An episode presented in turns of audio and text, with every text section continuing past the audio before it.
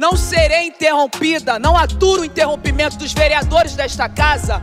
Não aturarei de um cidadão que vem aqui e não sabe ouvir a posição de uma mulher eleita, presidente da comissão da mulher dessa casa. Mesmo sabendo que eu era uma menina negra e que havia racismo no Brasil, esteticamente eu era um fracasso. Eu usava o cabelo bem comprido, cheio de creme escala e prendia. E fazia uma franja que eu escovava todos os dias de manhã. Foi algo muito violento o que esses anos foram produzindo no meu corpo. Resolver esse problema foi processual. Quando eu me formei, eu já não cortava franja foi nesse contato com o movimento negro que eu parei de escovar, mas o cabelo ainda estava cheio de creme escala. Não podia arrepiar nada que eu já estava em pânico. Ana Flávia Magalhães Pinto, 2018. Você está ouvindo o Não Serei Interrompida. Um podcast que vai mobilizar diferentes gerações de intelectuais e ativistas e articular uma rede representativa onde a voz das mulheres negras é a ferramenta principal no processo de transformação social. Eu sou a Thay, doutoranda em educação, desde sempre trabalhando com educação antirracista e movimento negro, e me afirmando enquanto uma intelectual negra aí na pista. E eu, a Fefa, uma preta enrolada, historiadora, produtora, comunicadora e a dona da voz aqui na Nua Podcast. Uh, uh.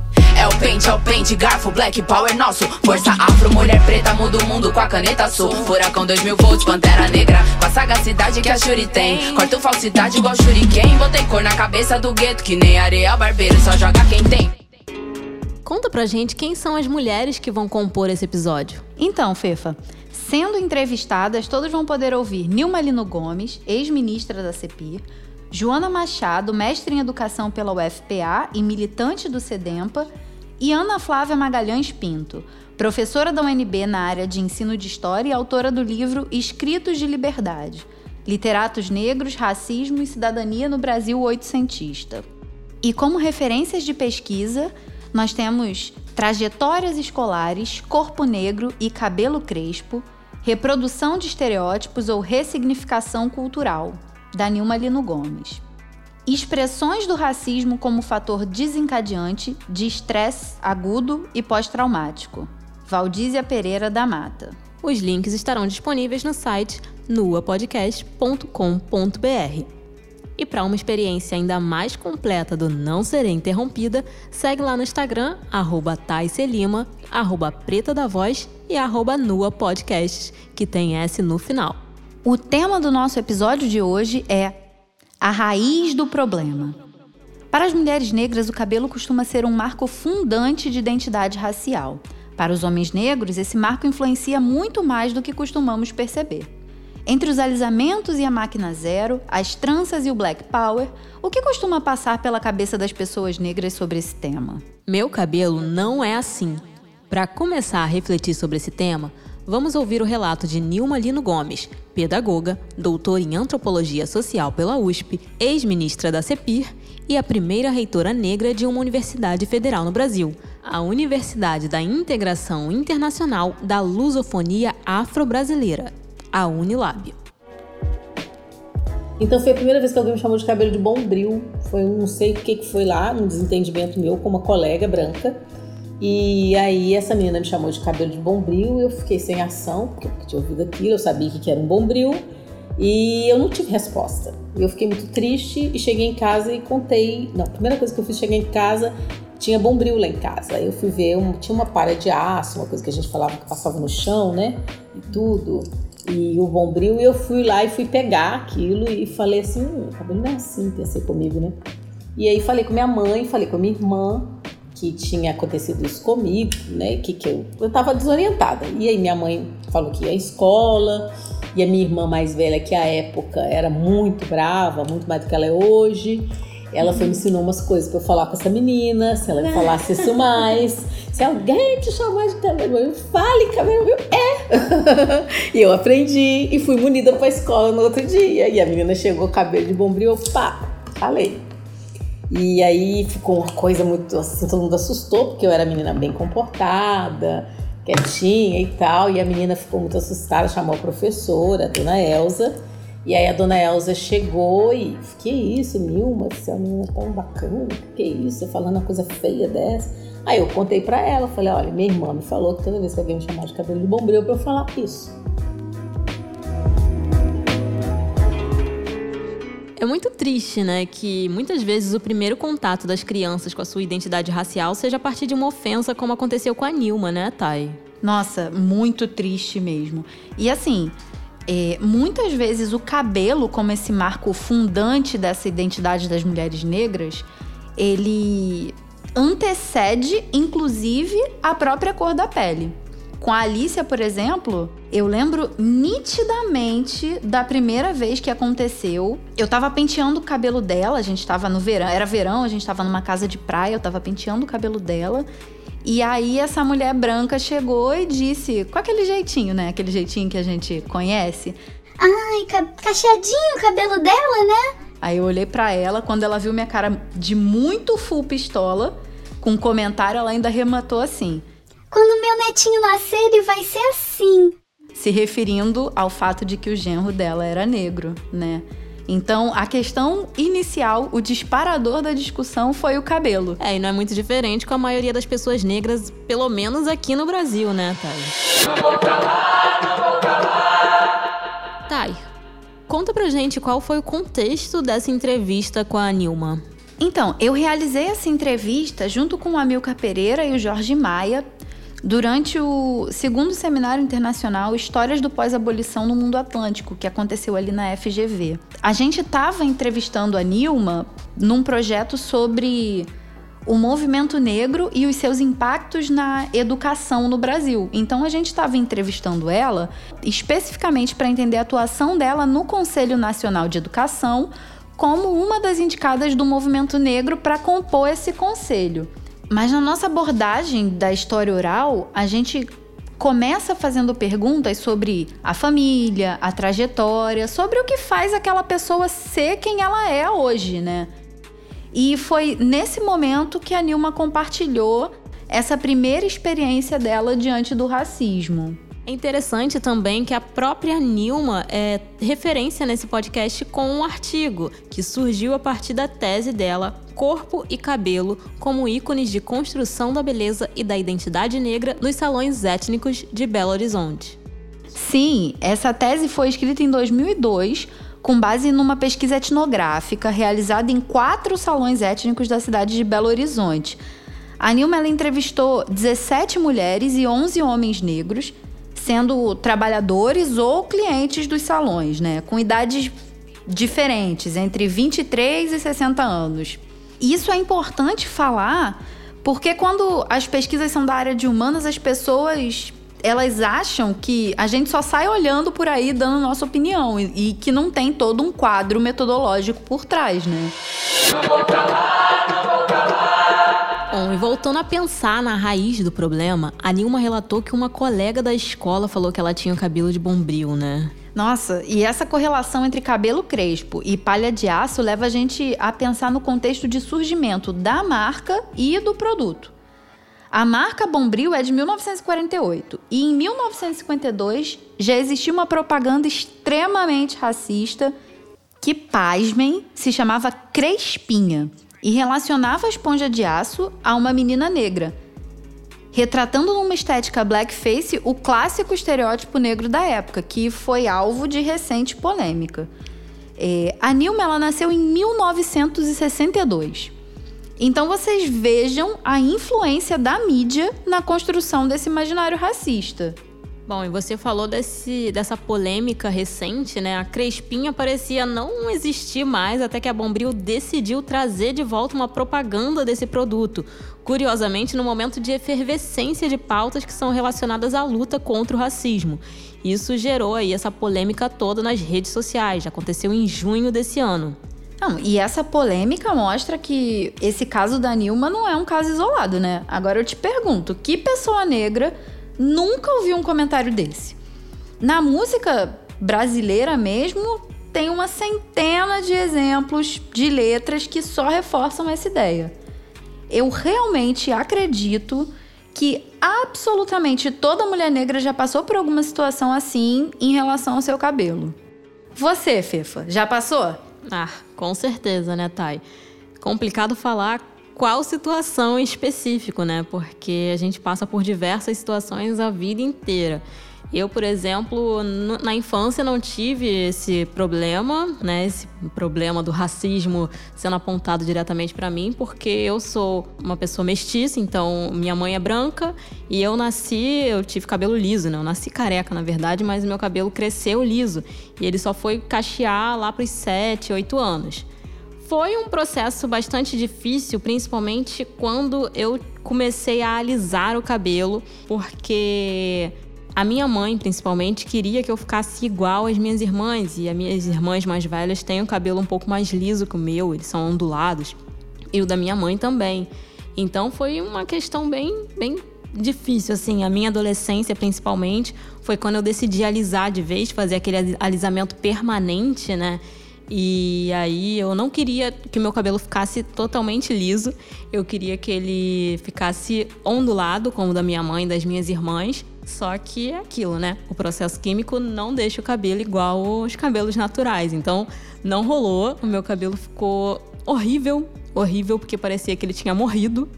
E eu ficava alisando com a prancha e passando secador do mesmo jeito que a minha mãe fazia quando eu era mais nova. E aí que eu decidi entrar no que hoje chamam, né? A gente chama de transição capilar, mas que antigamente a gente não falava muito nisso, né? Era só alisamento, alisamento, e quem decidia fazer a transição era maluca, porque estava deixando o cabelo crescer e a raiz estava ficando horrorosa e as pontas, né, toda lisa. Então eu me matava de fazer prancha para a raiz ficar igual a ponta, ou então comprar produto para a ponta, enrolar um pouco, ficar mais parecida com a raiz, até que eu decidi fazer o Big Shop, que é o que a gente fala hoje, mas antes também não, não tinha muito esse termo, não. Eu, eu decidi cortar Chanelzinho mesmo, que já tinha crescido bastante. E ele cresceu totalmente diferente que, do que era, né? Ele, eu, aí que eu descobri o que que era meu cabelo, porque antes era um processo tão frequente de alisar e pentear ele para ficar baixo, né? Que eu não sabia o que que era meu cabelo. Eu acabei descobrindo depois desse período. E aí, depois disso, eu fui, né? Aceitei total. Eu comecei a lidar muito melhor com o meu cabelo. Passei a gostar muito, porque os meus cachos eram muito bonitos, todo mundo sempre elogiou muito, mas eu me sentia mal por não parecer com as minhas irmãs e com a minha mãe, então isso era muito complexo, assim, não era que eu não gostasse do cabelo liso, que eu não gostasse do cabelo cacheado, crespo, eu amava, eu achava lindo nas outras meninas, mas em mim eu não aceitava porque era, eu não era, né? Eu não parecia fazer parte da minha família. E aí eu passei depois a lidar muito melhor com ele, a perceber que minhas primas, que a minha avó tinha um cabelo mais parecido com o meu, que meu pai, né? Tem, tinha o cabelo black quando era jovem e o cabelo dele é cacheado, né? A gente é, não via isso porque ele sempre raspou a cabeça. Então eu fui lidando, fui aprendendo a, a me reconhecer. Foi me reconhecendo também enquanto mulher negra nesse período. Aí eu passei a colocar trança, fiz dread, era um sonho que eu tinha assim. É, depois desse processo de aceitação, eu comecei a ter esse sonho de fazer o dread natural, mas nunca tive a coragem. Confesso que o dread natural vai ficar para depois e raspar também, porque eu não tenho essa coragem, né? Falta coragem, gente. Falta mesmo. Mas eu amo, assim. Hoje em dia eu amo meu cabelo do jeito que ele é. é eu fiz muita trança já, já fiz vários tipos de trança. É, já fiz o dread falso, né? O Fox Looks. Iniciei há pouco tempo, né? Eu tive a ideia de fazer um projeto que é o projeto Preta Enrolada. Por quê? Eu, depois de um tempo, viciei em comprar produtos para cabelo cacheado. Viciei mesmo, assim. Eu sou maluca por cosméticos, confesso, gente, não, não é que eu seja escrava da, da beleza, não. Mas eu adoro um cheirinho gostoso nas coisas, sabe? Tipo, eu adoro comprar um cosméticozinho, nem ligo assim, ah, pra que serve isso? Ah, serve para ficar cheiroso e bonito. eu gosto, não é nem. Ah, tem que sair sempre maquiada, nada disso. Sempre penteada, nada disso. Só porque eu gosto mesmo de fazer aquilo ali, de estar naquele processo. Eu acho que é um processo também quando você está com outras pessoas muito interessantes. Daí que surgiu o projeto Preto Enralado, que como eu tinha muitos produtos, tenho né, ainda, eu fui criando essa relação de trazer minhas amigas, trazer minhas irmãs para fazer hidratações, penteados e começar também a aprender essas coisas. Hoje eu já aprendi aí várias tranças, aprendi a fazer trança embutida, é, é, tô aprendendo a fazer dread look também, várias coisas assim que eu fui aprendendo nesse período agora, assim, dessa relação, né, de ter o cabelo e comecei a criar também produtos. Não, inclusive eu tive zero contato com essa coisa de aprender a mexer com o meu cabelo, né? Então, quando eu vi que eu precisava, principalmente porque eu precisava conversar com a Alicia e ajudar nesse processo com a Alicia, eu vim aqui correndo pedir socorro para Fefa, que me, me, me ensinou algumas coisas e assim eu consegui começar esse processo tanto para mim quanto para Alicia, né? A Alicia é minha filha, gente, para quem não sabe, ela tem 12 anos e é linda. Bom, e você foi cobaia, né? Você e a Alicia já foram cobaias aí do projeto Preta Enrolada, já tiveram aqui em casa para fazer as hidratações malucas e passar aquele o secadorzinho, né? Que hoje em dia a gente tem o difusor, né? Que antes a gente nem sabia para que, que servia o difusor. Agora a gente dá graças à existência do difusor, que a gente pode modelar os nossos cachos do jeito que a gente quiser. Bom, foi assim, né? Esse processo de modelar cacho, lembrei aqui de uma coisa muito interessante. Nesse processo em que eu alisava o cabelo, a minha ideia sempre era de parecer com alguém. Olha que, que loucura, né? Eu nunca queria ser eu, eu sempre queria ficar igual às minhas irmãs ou, ou a, minha mãe, né?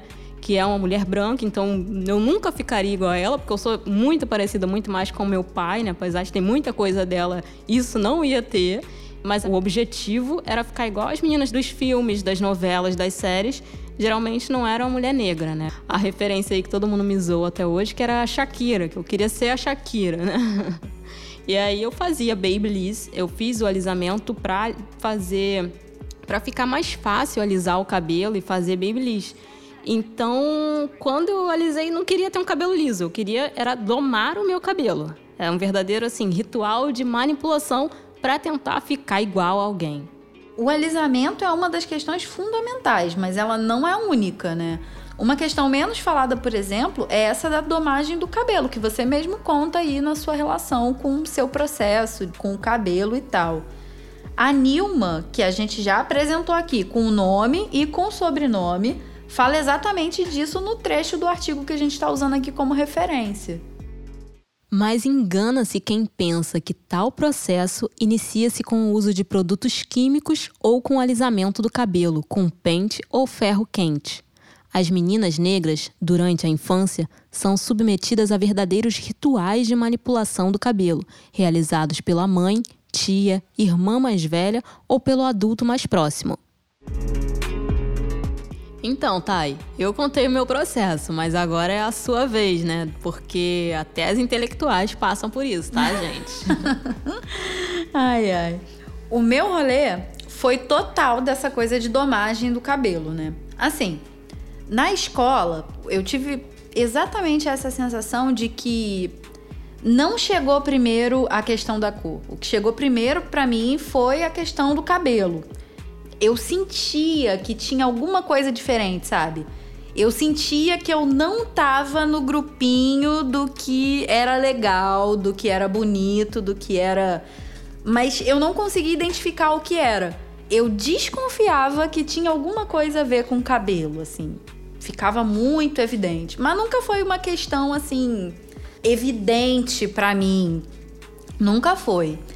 E eu tinha essa imagem de que eu tinha o cabelo muito cacheado, etc, etc. E aí, qual não foi o meu choque quando a minha mãe foi lá para casa, né? Porque esse contexto de pandemia, minha mãe foi lá para minha casa. E ela trouxe esses álbuns antigos. Eu e minha irmã, tipo, na escola, muito novas, adolescência. E eu percebi que o meu cabelo era muito menos cacheado do que ele é hoje. E aí eu comecei a rememorar esse processo, né? Comecei a lembrar como que era o cuidado com o cabelo. Então, eu tenho uma foto que eu tô num carro, era o carro do meu pai, e o meu cabelo tá preso de um jeito assim que não tinha um fiapo para fora, minha cara tava esticada, sabe? Meu olho tava puxado e eu tava com um laço enorme na cabeça. assim, olhando não dá nem para saber que o meu cabelo é cacheado. E aí eu lembro também que na adolescência, quando eu ia para a escola, eu tinha todo um processo de passar creme no cabelo e pentear ele tão para baixo, tão retinho, tão que coitado, o cabelo ficava cansado, nem conseguia levantar e armar assim. Eu acho que o processo de aprender a cuidar do meu cabelo foi meio um, um processo de libertar ele também, sabe? Ele começou a cachear mesmo quando eu comecei a deixar ele mais natural, mais solto, com menos creme, com mais leveza, enfim. E meio que foi um processo de descoberta de mim mesma enquanto uma mulher negra, porque como eu não sabia que eu era uma mulher negra, que eu era uma menina negra na infância, eu sempre fui moreninha, né?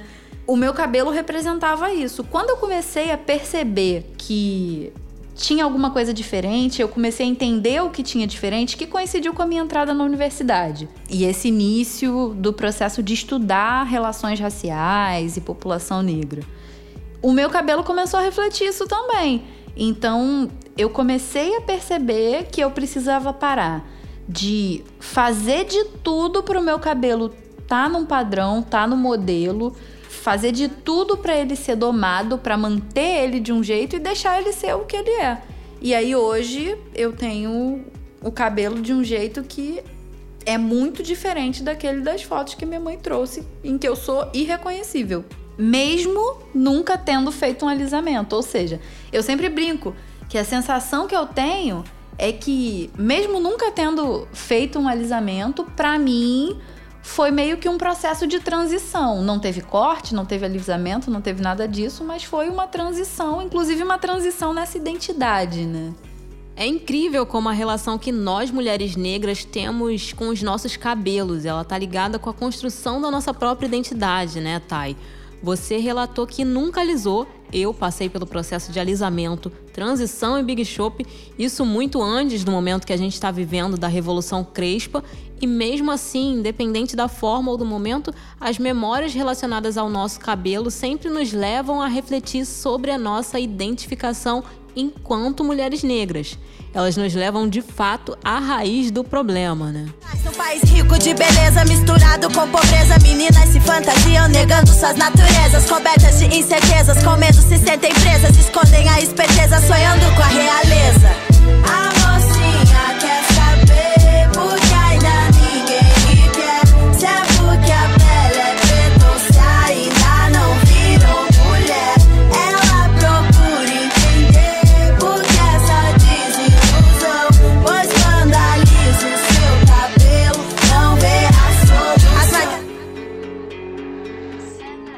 Geralmente, o primeiro contato que a gente tem com o mundo enquanto indivíduo é quando entramos na escola, né? E nesse período que a gente começa a se relacionar com várias pessoas diferentes e se afasta do seio familiar. E é muito triste pensar que justamente nesse momento, grande parte das pessoas negras acabam tendo também o primeiro contato com o racismo, como foi o caso da Nilma. Pois é, e é nessa passagem para essa vida escolar que se antes a criança tinha um jeito de se pentear, um jeito de se vestir, e até mesmo um jeito de se movimentar, que tinha aquela familiaridade com as pessoas do seu círculo social ali, da sua vida familiar, agora quando ela vai para a escola, ela vai entrar também num processo de condicionamento que descende lá do início do século XX da eugenia. No Brasil, a eugenia foi a base para a proposta de embranquecer a população, não apenas pela linhagem como na Inglaterra, mas através de hábitos e práticas corporais, sociais e culturais, elegendo como seu grande laboratório a escola pública. Desde o início do século XX, com os reformadores da educação, a escola foi pensada para ser esse laboratório de criar embranquecimento.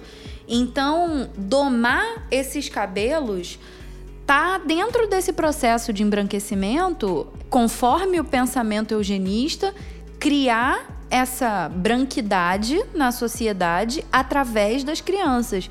Inclusive, o MEC, que surge ali no início do século XX, ele surge como Ministério de Educação e Saúde. Por quê? Porque a saúde tinha que estar envolvida com educação para que se pudesse criar esse excesso de domagem do corpo, da aparência e do aspecto físico, para que a sociedade brasileira parecesse cada vez mais moderna. E moderna, no entendimento do início do século XX, era cada vez mais branca e mais parecido com o continente europeu. Todo esse impacto das agressões raciais na infância, na escola, enfim, na sociedade em geral, deixam muitas marcas e por isso a gente vai ouvir agora a entrevista da Ana Flávia Magalhães, que é doutora em História pela Unicamp, professora no Departamento de História da UNB e autora do livro Escritos de Liberdade, Literatos Negros, Racismo e Cidadania no Brasil Oitocentista, que vai contar um pouco da experiência dela nesse sentido. Esse processo da, do racismo na infância, para mim, ele foi bastante violento, profundo, me marcou sobremaneira. Isso definiu como eu lidei com as pessoas. Foi muito marcante. Eu, eu passei a desconfiar muito de como eu estabeleceria contatos com as pessoas. Eu, eu sempre tive essa questão do o racismo existe, mas todo mundo me dizia que ele não existia. Existia uma dor que eu nem poderia dizer que era racismo e a professora não fez nada? Ninguém fez nada. Minha, meus pais também, é aquilo que eu escutei. Você não é melhor do que ninguém, ninguém é melhor do que você. Segue sua vida. Mas como é que uma criança transforma isso em, em arma para se defender? Olha essa fala da Ana Flávia Magalhães, cara.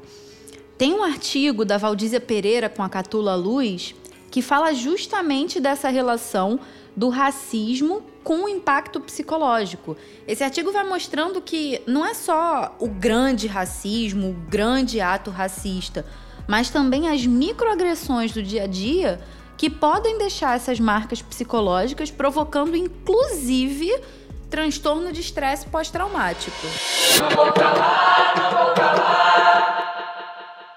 Diante de uma situação de ameaça, instintivamente são acionados mecanismos de tomada de decisão que imediatamente avaliam o estressor, os recursos que a pessoa tem para lidar com ele e qual a ação mais apropriada para enfrentar e voltar ao estado de equilíbrio. A avaliação inicial assegura o que está acontecendo, qual o grau da ameaça e se há recursos para o enfrentamento. Trecho do artigo Expressões do Racismo como Fator Desencadeante de Estresse Agudo e Pós-Traumático, de Valdízia Pereira da Mata e Catula Luz Pelizoli. Eu acho que isso ajuda a gente a pensar. Olha o caso da Ana Flávia. Ela diz que aquilo que ela tinha não era o suficiente para ser arma, né?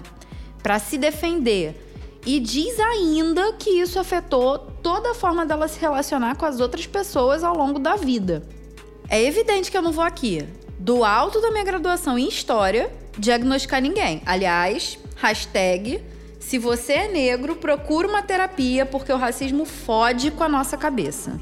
E a grande pergunta aqui é: no caso do racismo, o que são essas ferramentas, essas armas? Então, uma dessas armas, uma dessas ferramentas é chegar antes com uma representação positiva do cabelo do que o racista chega com uma representação negativa, né? O MC ele tem uma frase que eu acho muito boa, que ele diz que a gente precisa chegar cada vez mais cedo na vida das crianças negras. É, ele falou essa frase quando ele estava lançando aquele livro infantil é, de sua autoria, que é o Amoras. É um livro lindinho, inclusive. Leiam, comprem para os seus filhos. Com a minha sobrinha aconteceu exatamente a mesma coisa ela tá na pré-escola. Recentemente ela começou com essa questão de só querer o cabelo preso. É aquele rolê, né? Lá do, do eugenismo. Você chega na escola e, mesmo que subjetivamente, a forma como a escola é estruturada acaba levando a criança a querer se adequar àquele ambiente e aquelas pessoas, enfim a escola conforma esse padrão que na realidade vai afetando as crianças negras e as suas subjetividades, né? Com a minha sobrinha, a aposta foi em vários livros para tratar essa questão do cabelo, né? Justamente para chegar antes que essa subjetividade seja profundamente afetada. E aí tem um livro que ela amou, amou, ela gostou muito desse livro, que foi O Meu Crespa de Rainha. Agora a gente pergunta para ela: seu cabelo é de quê? E ela diz: rainha.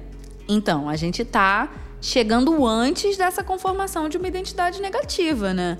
Quando a gente decidiu fazer um especial com esse tema, eu fui lá conversar com a minha amiga Natália Barbosa, que é professora de educação infantil do Colégio de Aplicação da UF, é pesquisadora em educação antirracista e ela me recomendou alguns livros que ajudam os pais que estão aí preocupados em fazer com que uma referência positiva chegue antes do que essa referência racista, né?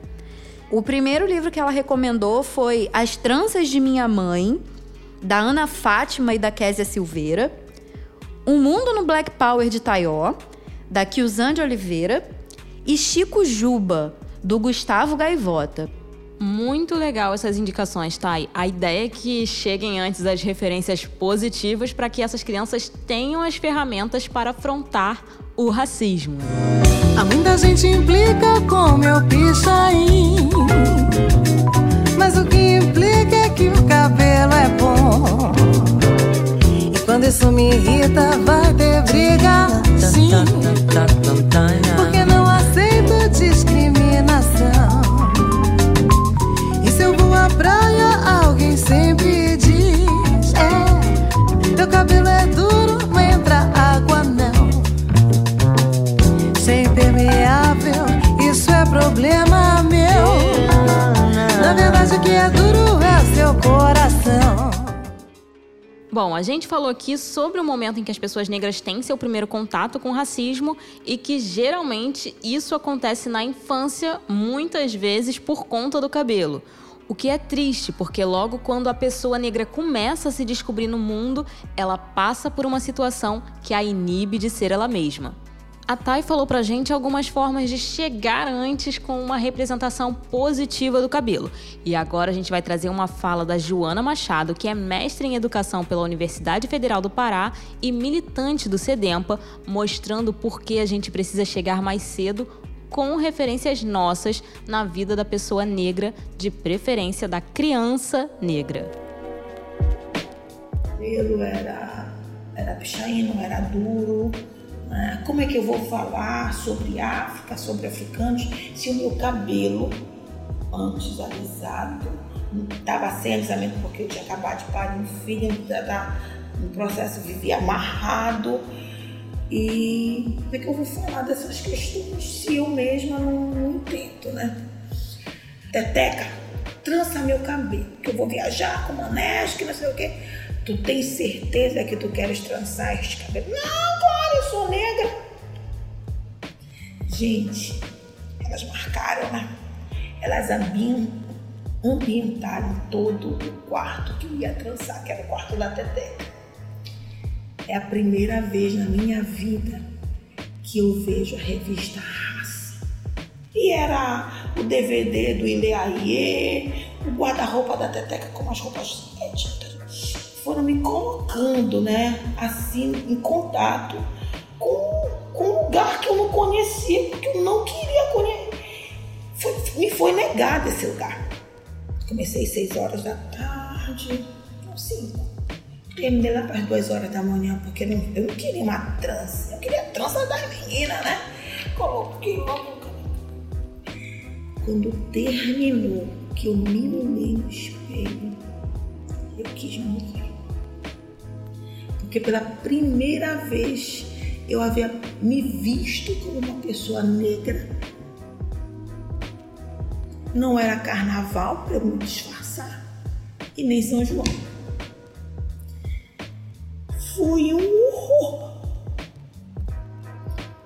Eu quis desesperadamente tirar aquilo do meu cabelo. Gente, quanta dor. Quanta dor eu sofri. Porque eu não, eu não aguentava me olhar no espelho. E quando eu entrava no ônibus, que as pessoas me olhavam, por que, que esses desgraçados estão me olhando? Então eu achava que eu era um bicho, eu era igual. Quando eu tive que aprender a ser negra, Hoje para mim é tão, tão maravilhoso. Mas esse processo de aprendizado dói muito, dói, dói, dói, dói, porque tu começas a perceber que as pessoas te estranham, Estranham a tua diferença, estranham tudo. Nossa, é disso que a gente está falando. A transição ela não é só do cabelo. Ela acaba sendo uma transição da identidade também, uma descoberta de si. E na maior parte das vezes esse é um processo doloroso, como a gente consegue acompanhar aí na entrevista da Joana, né? Vai imaginando só se a gente já soubesse que o nosso cabelo é lindo do jeitinho que ele sai da nossa cabeça desde que a gente é criança. É por isso que a gente precisa continuar chegando cada vez mais cedo. Atenção, cara gente branca. Criem seus filhos para serem antirracistas, porque nós estamos educando os nossos para. Fogo nos racista! Sensacional! E para continuar essa conversa, convidamos Joana Elisa Costa Oscar, que também é doutoranda em educação pela UFRJ, para discutir com a gente o capítulo Políticas do Cabelo do livro Memórias da Plantação. Ele é fruto da tese de doutorado da escritora, psicóloga, psicanalista e ativista portuguesa Grada Quilomba. Foi lançado originalmente em inglês em 2008, mas em 2019 foi lançada a sua versão traduzida para o português. Inclusive, Grada Quilomba esteve no Brasil participando de vários eventos para divulgá-lo. O livro consiste em uma compilação de episódios cotidianos de racismo, escritos sob a forma de pequenas histórias psicanalíticas. Ele aborda temas como política de espaço, políticas do corpo e cabelo, políticas de sexo, entre outros. De forma brilhante, acadêmica e cativante, Grada Quilomba faz uso desses relatos para desmontar a normalidade do racismo, expondo toda a violência e trauma causado pela situação de ser vista como a outra. E a Joana vai conversar com a gente sobre o processo dela com relação ao cabelo e sobre o capítulo 6 do livro da Grada Quilomba, intitulado Políticas do Cabelo. Não percam! O cabelo vem da África, junto com meus santos, benguelas, zulus, jejes, rebolos, bundos, bantos, batuques, toques, mandingas, danças, tranças, cantos. Respeitem meus cabelos brancos. Então, galera, estamos chegando no final desse episódio do Não Serei Interrompida podcast. Esse foi apenas o primeiro de três episódios do especial Cabelos em Movimento. Eu espero que esse papo tenha de fato movimentado alguma coisa na cabeça de vocês que nos ouvem. Em 15 dias a gente tá de volta e dessa vez para falar com a Joana Oscar sobre os impactos das políticas do cabelo no cotidiano das mulheres. Se você curtiu o programa e quer ficar por dentro do mundo da Nua Podcasts, é só seguir o nosso Instagram, arroba Nua Podcasts. Nua Podcasts, não esquece do S no final. Ou então vai lá no nosso site, nuapodcasts.com.br e lá você vai encontrar a gente em todas as plataformas e aplicativos e ainda vai poder seguir a Nua no seu agregador favorito. E para ter uma experiência completa do programa, segue também a gente lá no Instagram, arroba e arroba Preta da Voz. Então é isso? É isso. Agradecemos por ouvir o Não Serei Interrompida Podcast. Se eu quero pichar, hein? deixa. Se eu quero enrolar, deixa. Se eu quero colorir, deixa. Se eu quero assanhar, deixa, deixa, ama, deixa balançar.